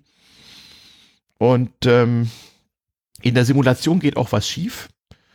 Und er wacht dann wieder auf und sagt, hier stimmt doch was nicht. Ja, und dann wird immer gesagt, ja, da ist ein Schaltkreis durchgebrannt, deswegen war das Bild plötzlich weg. Mhm. Ja, und, man, und man kommuniziert auch mit so Einblendungen. Also Mhm, er, ja, genau. läuft dann durch die Simulation und plötzlich gibt es so eine, wie so eine Laufschrift, so von wegen, Achtung, bitte, bitte zurückkommen, wichtiger Telefonanruf, so ungefähr. Mhm. Naja, und dann versucht also der, der Fritz Stiller, dem Verschwinden dieses Sicherheitschefs Günther Lause nachzuforschen und muss feststellen, dass die Realität auch rückwärts angepasst ist. Also es wird dann so klar gemacht mit einer Zeitung, wo das drin gestanden haben soll, aber gar nicht drin steht. Genau, genau. Und Wo er dann versucht nachzurecherchieren, ähm, dass sich dann im zweiten Teil auch auflöst und Mhm. er dann Und die, der- die Geschichte nochmal jemandem Mhm. erzählt, so stellen Sie sich Mhm. vor, Sie haben einen guten Freund und äh, der verschwindet plötzlich und Mhm. äh, Sie geben es auch bei der Mhm. Zeitung, äh, bei, bei der Mhm. Polizei und dann steht es auch in der Zeitung und plötzlich sagen aber alle, Ja. den hat es nie gegeben und du bist ja Genau, verrückt. in der, Registra in der Registratur im Computer gibt es so einen nicht. Nee, haben wir nie gehabt. Die Polizei sagt, kennen wir nicht. genau. In der Zeitung, es wird dann so äh, nicht das Zeitungsarchiv bemüht, steht was ganz anderes. Aber dann gibt es einen Fehler in der Matrix. Mhm. Der Chefredakteur findet raus, dass bei dem italienischen Kollegen, ähm, der diesen Artikel geschrieben hat, ähm, in dessen Exemplar steht der Artikel noch richtig drin. Und Ja. der schickt ihm das natürlich per Fernschreiben ja. und, und, und kann sich das nicht erklären, ist aber ganz schön baffelt dann irgendwie. Ne? Mhm, ja, ich habe gerade auch die Stelle gefunden, wo man Gottfried John sieht. Ähm, bisschen kaschiert durch äh, ja, dicke Augenbrauen und einen merkwürdigen Oberlippenbart. O- und halt dem entsprechend jüngeren Aussehen damals. Mhm. Aber so die, der Zinken im Gesicht äh, Mhm. unverkennbar. Und jetzt wird natürlich, jetzt gerät der Hauptprotagonist dieser Fritz Stiller natürlich unter Druck. Den will man jetzt loswerden, also die, die oben, ja, äh, er hat jetzt erkannt, er lebt in einer Simulation und äh, sie schaffen es sozusagen nicht, ihn da zu beruhigen ähm, und die Realität so vollständig anzupassen. Er stiftet Unruhe und muss Mhm. jetzt, wie man das sagt, abgeschaltet werden und versucht sich dem zu widersetzen. Er begegnet, ohne es zu wissen, äh, wiederum der Kontakteinheit in seiner Simulation, also der Person, die aus der wirklichen Welt geschickt ist, von oben mhm. in seine Simulation. Das weiß er aber nicht. Ne? Das ist die weitere Hauptdarstellerin. Ich weiß gar nicht, wie sie da heißt, von, von, von Mascha Robben gespielt. Ähm, Eva. Eva, genau. Eva, Eva ist, glaube ich, die Tochter des verrückten Wissenschaftlers, nicht? Äh, ja. Mhm. Glaube, ja. Genau, die wohnt auch so in Paris dann so, so wie man sich in Paris 1973 das Jahr 2000 vorstellt. Dann gibt es unheimlich viele kulturelle Referenzen, wie gesagt, auf gesellschaftliche Konflikte der damaligen Zeit, auf 1968, auf, auf den damals beginnenden RAF-Terror, auf ähm, äh, ja, gesellschaftliche Konflikte, auf die, also auch den damals herrschenden Zukunftspessimismus, Ölkrise und so, mhm. wo wird das alles hinführen?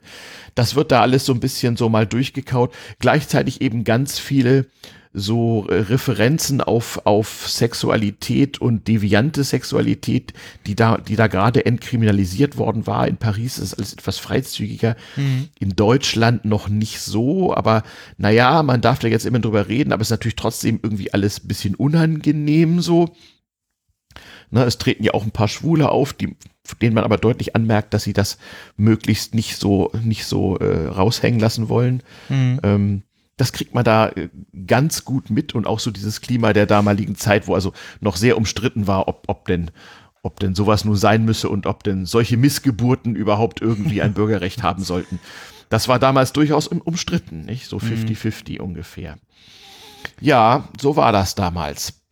Ja. Also das wird dort alles mit, mit verwurstet und die Story geht eigentlich darum, wie man diesen, aufgewachten, ja, äh, Referenz an heutige Zeiten, diesen aufgewachten äh, Simulationscharakter ähm, nun daran hindern will, in seiner Simulation weiteren Unfrieden zu stiften. Und dann gibt's so richtige Krimi-Stunts mit schnellen Kamerafahrten und Verfolgungsjagden und. Er ist ja auch einmal mhm. in der Wohnung von, war das Eva? Ja, von ihrem, äh, von ihrem Vater auch. Mhm. will sie besuchen und klopft halt mhm. und dann sagt der Hausmeister, also brauchen Sie sich gar nicht zu bemühen. Die ist schon seit, seit sechs Wochen gar nicht da. Die wurde irgendwie abgeholt, ist mhm. zur Kur oder so. Und mhm. geht dann zusammen mit dem Hausmeister Ihr, ihr, Schlüssel befindet sich unter der Matte. Der Hausmeister weiß es auch. Er sieht ihn der Hausmeister der, ist Walter Sedelmeier, nicht? Auch ja. sehr praktisch. Mhm. ähm, mhm. Äh, und äh, dann sind sie in der Wohnung und äh, die ist total verwüstet. Und mhm. kurz drauf besucht er dann die Wohnung nochmal mit jemandem und die Wohnung ist aufgeräumt, äh, gar nicht mhm. äh, mhm. vergleichbar mit vorher und dann ist dann mhm. äh, die Eva plötzlich auch da. Mhm. Ähm, und auch eine der Szenen, die in Matrix dann darauf wieder hin referenzieren, ist ja diese, also in Matrix die Szene, wo ähm, ein Steak gegessen wird und dann gesagt wird so, mhm. ja, er weiß, dass es äh, Cypher ist das in dem Fall. Äh, genau. Er weiß, dass ja. Steak ist nicht echt und mhm. der Geschmack wird ihm nur vorgegaukelt, aber es gefällt ihm. Genau, äh, genau. Die also die, die, die, in der genau, Bar also mit den, mit den Erdnüssen, ne? Mhm. Wo, wo, er dann ja. äh, auch dem einen versucht zu genau. erklären. Also die Macher von Matrix haben definitiv sehr genau Welt am Draht geguckt. Ja. Ganz sicher. Mhm wo er dann auch irgendwie sagt, so ja, hier, das ist ja gar nicht eigentlich alles echt und auch die Erdnüsse nicht und so und, mhm. und der äh, Gesprächspartner verweigert sich dem noch so ein bisschen, was er, was er da erzählt und dann fängt dann auch hektisch an, die Erdnüsse zu essen. Mhm. und äh, ja. Mhm. Genau. Da gibt es dann auch noch so, da gibt es dann so den Betriebspsychologen, der, der dann erstmal vom Hauptdarsteller ver verdächtigt wird, die Kontakteinheit zu sein. Mhm. Der Betriebspsychologe ähm, macht sich wirklich langsam Sorgen um die geistige Gesundheit. Ähm, hilft dann aber dem oder will dem dann aber helfen. Also der Betriebspsychologe, Kraft seiner Kenntnisse, bekommt also auch Zweifel und sagt, na, wir wollen es doch mal drauf ankommen lassen, hilft dem also bei der Flucht, diesem Dr. Stiller. Mhm dann sieht man eine Szene, die ist ja einerseits schlecht, einerseits absichtsvoll requiriert, nämlich äh, die sitzen in großen amerikanischen Autos, also die irrealen Gestalten haben immer große amerikanische Autos, die ja nicht hinpassen und dann spielt es in Frankreich und dieser Psychologe bringt sich um, weil er erkannt hat, was los ist, während der Hauptdarsteller in einer deutschen Telefonzelle steht, ja, die, die, genau. die extrem beschissen requiriert ist. Also wenn man sich als Technikgeschichtsnerd auskennt, dann sind da Artefakte aus fünf Jahrzehnten in dieser Telefonzelle zusammen. Und sie steht in Frankreich. und es ist alles wirklich, wirklich schlecht, aber zum Teil absichtsvoll. Da steht dann in Fraktur, fasse dich kurz. Der Automat ist mehr so 60er Jahre, der Telefonhörer könnte so DDR 70er sein. Also sehr, sehr, sehr schlecht gemacht, aber zum Teil auch mit Absicht. Und während also der Hauptdarsteller versucht, mit der Eva, nicht der Kontaktperson, die, in, in, in diese, die haben sich auch verliebt, so mit der Kontakt aufzunehmen, mhm.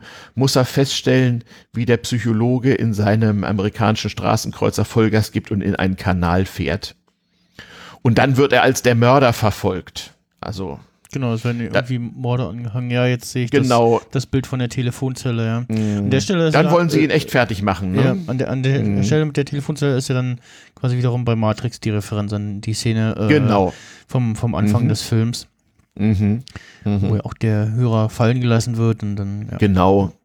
Ja, jetzt genau. sehe ich, seh ich, das Bild hier genau. Wählscheiben, Telefon, dann dieses mhm. äh, Missing-Schild da mit dem Fasse dich mhm. kurz. Ja, hm, ja, schon, das ist irgendwie. Mhm. Also da gibt es ein paar Fehler, gibt Sie hatten ja auch nicht unendlich viel Geld, aber immerhin schön gemacht. Na, und dann geht es relativ schnell. Es gibt dann noch Referenzen auf die damalige Betriebsräte-Diskussion. Also der neue IT-Chef versucht seinem Chef zu helfen. Also er hat auch äh, Verbündete und ähm, zettelt also eine Sympathie, einen, einen wilden Streik im, im IKZ-Rechenzentrum an. Mhm. Also die Gewerkschaft, das war ja damals auch gerade ein großes Thema in der alten Bundesrepublik, kommt da auch zu ihrem Recht. Aber es hilft nichts, der Protagonist wird erschossen und zwar liegend auf dem Dach äh, einer Citroën DS, also des ja. damals futu futuristischen äh, Fahrzeugs. Damals 1973 bereits am End of Life angekommen. Da kam der Nachfolger der CX. Aber diese Autos wurden seit 1956 bis 59 in einem Ford gebaut und war mit Abstand das Jahrzehnte voraus modernste an Automobil, was es gab. Und auf dieser Modernitätsikone wird dann mit so einer Terrorismusreferenz, diese Maschinenpistolen und das alles, mhm. das ist so, das ist so der italienische, französische, später dann auch deutsche Terrorismus, der da so referenziert wird. Wird dann da also erschossen, wacht dann aber auf in der richtigen Realität bei der richtigen Kontaktperson, mhm. die ihren ungeliebten Chef dann sozusagen in die Simulation verbannt hat und ihn daraus befreit, Austausch von Bewusstsein und sowas, was ja, ja auch so, äh, so vorkommt. Und das ist dann das Happy End, stünde da nicht ein Wählscheibentelefon. Aber ansonsten äh, ist das dann das Happy End. Und ich glaube, der verwirrte Zuschauer von Anfang der 70er Jahre ist massiv überfordert, damit zu verstehen, was zur Hölle geht hier vor. Ja.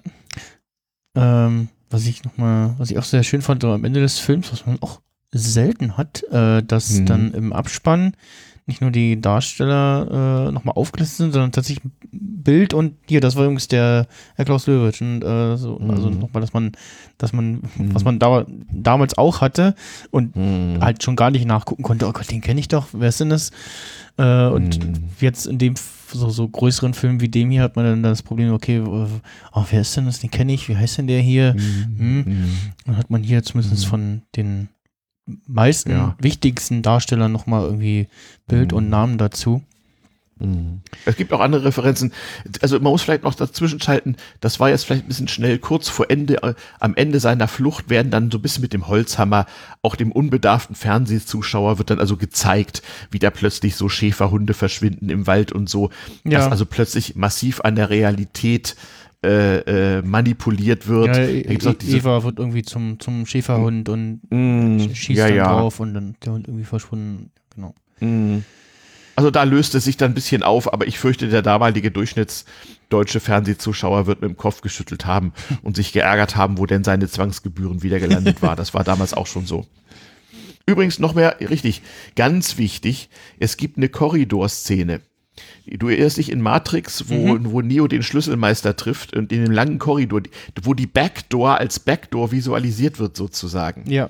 Die, dieselbe Szene gibt es mit dem verrückten Professor, bevor er stirbt im IKZ. Der mhm. geht auch ein Korridor lang und im Hintergrund blinkt es so rot. Mhm. Das ist exakt in Matrix nachgebaut. Ja, da also auch die eindeutige Referenz daran. Eindeutige Referenz, ja. natürlich. Mhm krasses Ding. Der Film war ja in den 80er Jahren in Vergessenheit geraten, Welt am Draht. Mhm. Und äh, man hat ihn dann tatsächlich so zusammen mit Matrix dann wieder vorgeholt und so unter Nerds war der dann alsbald recht beliebt vor wegen, äh, guck mal. Auch erstmal so als, oh Gott, guck dir mal diesen 70er Jahre Schinken an, diese Frisuren, wie die Leute rumliefen. um Himmels Ja. Willen. Hm. Und natürlich ist der nicht so schön sleek und glatt und actionreich und mit, ich weiß Ja, nicht, 10 klar. Millionen Schuss und so. Ist halt ein Fernsehfilm, aber Ja. mit den damaligen Mitteln und diesen Referenzen unglaublich aufwendig gemacht. Ne? Also ja, das sollte man so als, ähm, äh, wie soll ich sagen, ambitionierter Filmnerd gehört das sicherlich zum Curriculum. Das sollte man mal gesehen haben. Ja, genau. Ja. Dann, Also was mir jetzt auch aufgefallen ist beim, beim Schauen, dass jetzt nichts dabei war, wo man sagt so, oh, da sieht man aber, wie alt der Film ist oder also das irgendwie, Mhm. es, äh, gibt jetzt keine Szene, wo man die, die, oder andersrum, der Film muss sich nicht verstecken so. Es gibt jetzt nichts, wo Mhm. irgendwie das heraussticht, dass da irgendwie ja eben der Mangel der äh, Technik oder der Zeiten des Geldes irgendwie Nein, nein, man hat damals schon dass, dass, also- Hightech gemacht. Ja. Also der, der Regisseur Fassbinder war ja schon berühmt und hatte da Zugang. Er ist auch nicht auf Fernsehfilmtechnik gedreht, sondern schon in 30 Millimeter Ektachrom. Das berühmte Ektachrom schwarz, weil auch damals ja viele Leute noch Schwarz-Weiß-Fernseher hatte, also hatten, also kontrastreich, damit das nicht so grau in grau ab, abrutscht. Also schon sehr absichtsvoll so gemacht, dass er in Fernsehen und Kino läuft und gut aussieht. Und dann natürlich ein fantastisches Remastering 30, 40 Jahre später Genau. Den was also keine Wünsche äh, offen lässt. Also ist schon sehr geil. Ne? ja, also ich bin in der remasterten Fassung geguckt Mhm. und äh, ja, kommt eben im feinsten Full HD daher und Mhm. eben bis aufs Format ähm, kann man den Mhm. also wunderbar gucken. Das ist jetzt äh, Und wenn man den zum 12. Mal guckt und dann nur noch so auf Alltagsdetails achtet, kann man einerseits sehen, wie viele Dinge seit 50 Jahren die gleichen sind mhm. und heute noch so aussehen und welche Dinge es so gar nicht mehr gibt. Ganz auffällig irgendwie, finde Ja. ich, wenn man so die Geschäfte ansieht, die Bürgersteige, die Lampen, ähm, die Geschäfte, ja, also ganz auffällig irgendwie. Mhm.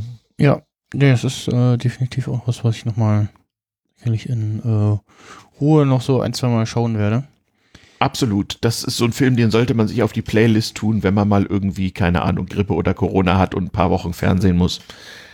Dann kann man sich sowas mal auf die Playlist packen. Und vorher ein bisschen Matrix gucken.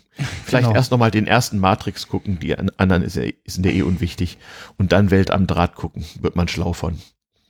Und dann noch ein bisschen auf Wikipedia so die damaligen politischen, gesellschaftlichen Verhältnisse so ein bisschen Mhm. so ein bisschen nachrecherchieren. Ist schon, ist schon sehr, ein sehr, sehr geiles Ding. Eben aus irgendwelchen Gründen nicht so berühmt geworden wie 2001 oder Matrix, aber das liegt Ja. natürlich auch an der Kommerzialisierung der damaligen Zeit Mhm. oder der Abwesenheit derselben. Also ich habe auch mal geguckt auf äh, IMDb, hat jetzt Mhm. zwar eine Bewertung von 7,8, aber Mhm. halt dann auch nur bei äh, knapp über 5000 Bewertungen. Mhm. Äh, ist also jetzt nicht so viel. Ähm, Mhm. Ich schaue mal auf Letterboxd, äh, was da dazu gibt. Ähm, bei Letterboxd äh, habe ich auch zu 2001 äh, eine Review gefunden, wo jemand äh, an seinen äh, wie, wie schrieb er, Ha- Hallo jüngeres Ich, der fand, dass dieser Film langatmig und prätentiös bist. Du bist doof. Grüße dein, dein Gegenwarts-Ich. Mhm. Mhm. Das fand ich sehr schön. Mhm. Ja, klar, so kann man das auch sehr gut interpretieren immer wieder.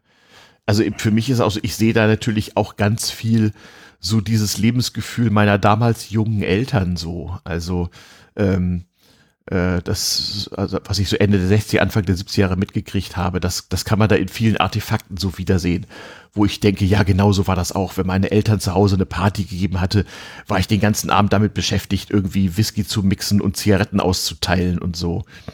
Mm. Und genau in diesen komischen Klamotten liefen die Frauen damals auch rum. Ähm, was einem natürlich als, keine Ahnung, Zehnjähriger damals extrem komisch vorkam. Mhm. Mm. Hier schreibt auch jemand äh, West Germany World, also das Germany Mhm. in Klammern und ja, an Westworld, Mhm. den Originalfilm, äh, musste ich auch äh, das eine oder andere Mal denken, Mhm. Mhm. wo ja auch sehr gespielt wird in diesem, äh, wir haben eine äh, künstliche Welt erschaffen und die ist so gut, dass man die äh, künstlichen Wesen aus dieser Welt äh, äh, ohne Probleme durch die echten ersetzen könnte und vermutlich würde es niemand merken. Mhm. Das ist ja dann auch der Plot vom, vom zweiten Teil, äh, der leider nicht so gut wegkam und auch ja, noch so auch leider nicht so gut ist wie der erste, aber wo dann quasi so der Plot ist, äh, es äh, steht eine Verschwörung im Raum, die plant, die be ja, berühmte Menschen, wichtige Personen durch äh, diese künstlichen Wesen aus ähm, eben Westworld äh, zu Mhm. ersetzen. Ja, ja, ja, auf jeden Fall. Das spielt eine große Rolle, das stimmt. Also es ist ein, es ist ein krasses Ding. Ich äh, bin übrigens, also ich kann mich nicht erinnern, äh, damals irgendwie was mitgekriegt zu haben von dem Film.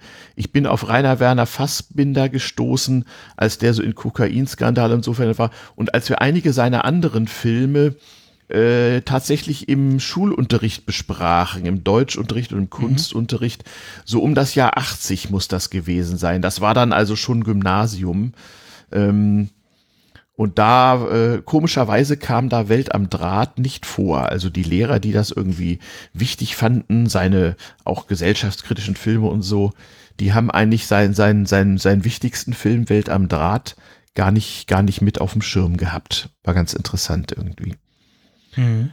Ähm, und ich habe den, ich glaube, zum ersten Mal so vorgeführt gekriegt, irgendwie als Student in 80ern, dann halt auf so einer Videokassette, wie das damals halt so war. In entsprechend mieser Qualität. Mm, Ja. Gut, ja. Und habe mich daran dann erst wieder erinnert, als ich Matrix gesehen habe. Das kann ich mir vorstellen, ja. Ja.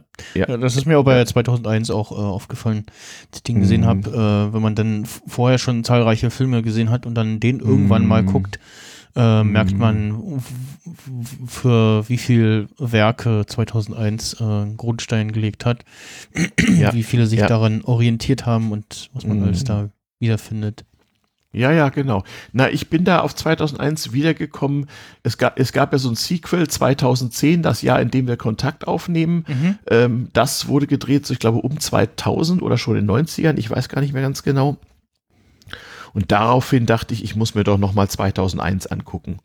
Und da gönnte ich mir dann, dann schon auf CD oder gar DVD, ich weiß nicht mehr, mal so die Kinoversion und habe die dann mittels Beamer an die Wand geworfen. Mhm. So. Es waren halt so die damaligen technischen Mittel, die Der- man hatte. Der ist aus 84 sogar schon. Aus 84 ist der. Ja, stimmt. Uiuiui. Der hat ja noch kalte Kriegsreferenzen. Ja, Ja. du hast recht. Aber ich habe ihn nicht 84 gesehen, sondern später. Ich habe ihn Mhm. Ja, vielleicht vermutlich, ja. 1990 oder so gesehen. Da genau daher CD. Da kamen nämlich CDs dann auf. Also erfunden waren sie ja lange vorher, aber äh, CD als Bilddatenträger, das ging so ganz langsam Anfang der 90er los. Ich weiß noch, 1990 in Schweden besaß ich meinen ersten CD-Brenner. Das war dann noch so, so, so wie etwas später Linux kompilieren, so Aktionen, die man über Nacht durchführte. und wehe, und wehe, da ging irgendwas schief, dann war der teure Rolling hin. Ja. So war das damals. Wir hatten ja nichts. Ja, ähm, weiß gar nicht, was man jetzt noch, also am besten ist es natürlich, wenn man sich jetzt äh, dann äh, vorher oder nach diesem Podcast äh, dann selber den Film mal anschaut. Ähm, Mhm. Den gibt's auf Amazon Prime gerade zu sehen, glaube ich. Ja, ich habe mal geguckt, also bei iTunes läuft er tatsächlich in diesem ähm, als ja, TV-Serie in Mhm. zwei Episoden äh, für einen Zehner. Ja, für einen Zehner kann man sich auch, auch eine DVD kaufen übrigens. Mhm. Geht ja nach wie Äh, vor. Genau, Mhm. und bei, bei Amazon Prime, genau, da gibt es das als äh, ein Stünd, als ein Film sozusagen. So Mhm. 13 Minuten steht auch da, dass es die Mhm. Remastered-Version ist. Mhm. Ähm, Das ist sicherlich die beste Empfehlung gerade. Mhm. Ja, Mhm. Genau. Genau. Ja, da kann man den sehen und ähm, ja, und dann vielleicht nochmal, wenn man äh, Lust und Zeit hat, dann eben Matrix danach nochmal schauen. Mhm. Lohnt sich auf jeden Fall, ja. Weil dann merkt man, wie das so zusammenspielt und auch ein bisschen, bisschen resoniert so. Mhm. Mhm. Ähm, wa- was, äh, was mir dann auch noch aufgefallen ist, so zum Schluss, ähm, dass relativ wenig Musik ist. Also es spielt mal irgendwie Musik im Hintergrund so, wie vorhin schon erwähnt, äh, auch Musik, die wir in 2001 schon gehört haben, die aber eher so als Hintergrundmusik äh, dient. Ansonsten relativ, ja, ruhiger Film sozusagen, ne? Ja, das ist nun auch der damaligen, auch natürlich Fernsehfilm. Damalige Fernsehapparate hatten sehr schlechte Soundsysteme. Mhm. Ähm, da musste man also ein bisschen aufpassen. Dann war sicher auch eine GEMA und Rechtefrage und eine Kostenfrage. Ja, Das ist, auch, das ja. ist ja zwar kein Low-Budget, aber nun auch kein High-Budget-Film, halt ein Fernsehfilm. Da spielt, glaube ich, auch eine gewisse Rolle dabei. Aber vor allem sind es die damaligen technischen Möglichkeiten auf der Empfangsgeräteseite. Wie gesagt, 1973 hatte gerade mal so die Hälfte der Deutschen dann doch mal einen Farbfernseher. Ne? Mhm. Ja, stimmt, ja. Also bei uns zu Hause stand anno 73, glaube ich, gerade noch eine alte schwarz-weiße Röhrenkiste mit Lamellenvorhang aus den 60er Jahren. Und die wurde dann irgendwann um die Zeit gegen den ersten Farbfernseher mit Ultraschallfernbedienung äh, äh, ausgewechselt. Ähm, also die allwissende Müllhalde sagt äh, Budget von 950.000 D-Mark. Was nicht wenig Geld war. Mhm. Also ähm, zum Vergleich, äh, so der größtmögliche Mercedes kostete irgendwie 20.000 Mark. So eine Corvette, wie der Hauptdarsteller fuhr, kostete 40.000 Mark. Ich, äh, ich glaube, die Corvette kriegst du heute für denselben Betrag in Euro, wenn Mhm. du Glück hast. Hm, hm, hm. Ja, ja. Also, es, wie gesagt, es war kein No-Budget, aber es war nicht viel Geld. Aber es war für Fernsehverhältnisse damals ungeheuer viel. Also da Ja, mussten schon einflussreiche Menschen im Fernsehen mussten sich verwenden, dass so viel Geld ausgegeben werden durfte. Ja. Ich, ähm, also ich weiß, meine Eltern bauten sich 1971 ein damals sehr modernes Haus, so als Betonbungalow mit ganz guter Ausstattung, ohne Swimmingpool. Das fanden wir damals schon affig. Und ich meine, dieses ganze Haus, also abgesehen von Grundstück und drum, das eigentliche Haus hat 200.000 D-Mark äh, gekostet damals. Also zum Vergleich. Da war eine Million schon Geld, ne? Mhm. Mhm. Und ähm, so damals wurden gerade mal so die Nettogehälter der normalen Worker wurden dann doch mal vierstellig. Ne? Also es war schon teuer. Gar keine Frage. Ja. Aber man hatte auch noch mehr Zeit. Also im Making-of erzählen die Schauspieler, die wenigen, die noch leben, die meisten sind ja inzwischen verstorben, Ja. erzählen, dass man dort noch etwas mehr Zeit hatte auch zum Filmen. Also nicht, nicht ganz so viel kommerzielle Hektik da war. Man konnte manche Sachen eben zwei, dreimal drehen, bis es wirklich gut war. Ja. Das war, war schon wichtig. Mhm. Ja, wie gesagt, ist eine, äh, was sagst du, zusammen, zusammengerechnet ergibt das Ganze irgendwie so drei Stunden oder so, ne? Ja, ein bisschen, ein bisschen über drei Stunden drin, dreieinhalb Stunden so, ja. Mhm. Mhm. Aber das, es, es, es fügt sich auch ganz gut und man kann es mehrfach ansehen. Ähm, also es ist schon an, ansprechende Unterhaltung und man kann auch viel über die Altbundesrepublik und so dieses 70er Jahre Lebensgefühl und Mhm. die damalige Problematisierung, auch politische Problematisierung von gesellschaftlichen Prozessen sehen. ja. Ähm, Ich sehe auch gerade noch mal einen Ausschnitt, äh, ja die Wohnung von Eva äh, recht prunkvoll ist, äh, der Hausflur eher, naja, da könnte Mhm. mal ein bisschen mehr was am, am Putz gemacht werden. mhm. Mhm. Ähm, Ja, ja. Wie das eben damals so war. Also das war ja eine Zeit, wo in deutschen Großstädten noch so die letzten Bombenlöcher Löcher zugebaut wurden, wo in Paris es noch richtig dreckige Ecken gab und alles so ein bisschen runtergekommen war. hm. Aber das wird da nicht so thematisiert irgendwie. Man sieht es zum Teil an etwas schlechter Kraftfahrzeugrequisite, aber da will ich mal drüber hin- hinwegsehen als Freund alter französischer Autos. Ähm, ist das eben manchmal so. Mhm. Tja, gut, dann ähm, würde ich sagen, Mhm. ziehen wir es hier Mhm. nicht weiter in die Länge Nö. und äh, kommen so langsam auch zum Schluss hier. Mhm. Ähm, ja, schaut euch den An, Film angenehme anderthalb Stunden über Welt am Draht, Ja, anderthalb Stunden über dreieinhalb Stunden. Die wichtigsten Dinge haben wir jetzt angeteasert. Man könnte jetzt noch eine Million Details irgendwie bringen, aber wie gesagt, Tipp auch nochmal von mir, versucht auf YouTube oder irgendwo im Internet als äh, DVD-Zusatz, äh, Bonus, CD oder was auch immer zu finden, Blick zurück ins Heute. Äh, ein sozusagen nachträgliches Making-of anlässlich des Remastering des Films, so aus dem Jahr 2013, wenn mich nicht alles täuscht. Hm. Ganz interessant, dann versteht man den ganzen Film und seine, seine, seine Machart noch viel besser. Und man sieht auch ein paar herrlich kaputte Typen, soweit sie bis heute überlebt haben. Also ja. was die, wie die so, wie die so bis heute irgendwie überlebt haben mit, mit dem damals, auch so wie damals Arbeitswelt und Entscheidungen und so ablaufen, ist schon mhm. sehr aufschlussreich. Gut.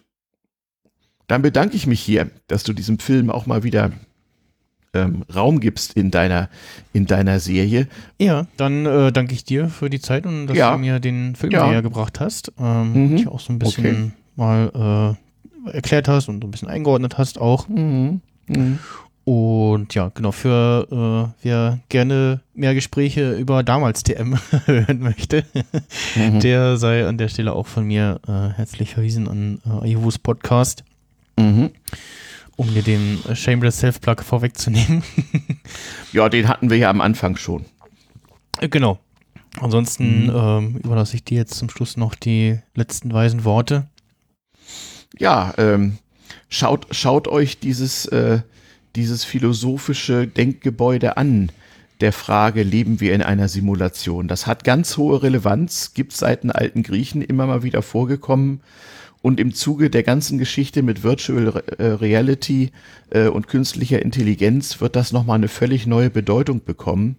Also diejenigen von euch, die da capable sind und sich interessieren, versucht durchaus mal Geschichte und Entwicklung der virtuellen Realität nachzuvollziehen und auch die philosophischen Konzepte dahinter von Realitätswahrnehmung, Konstruktion, Simulation.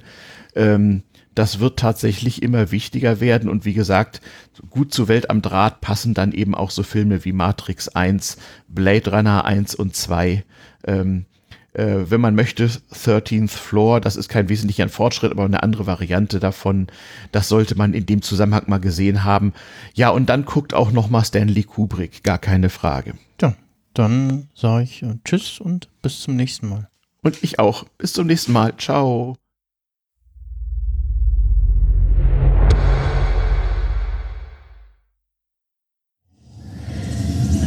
Haben Sie immer gewusst, was wahr ist und was nicht? Haben Sie alle Zeichen erkannt und richtig gedeutet? Oder wurden Sie durch geschickt verpackte Lügen fehlgeleitet? Eines ist sicher. Wenn wir die Wahrheit suchen, stoßen wir so manches Mal auf Dinge, die ganz unglaublich sind. Ihr Jonathan Frakes. In der nächsten Sendung weitere Geschichten. X-Faktor, das Unfassbare.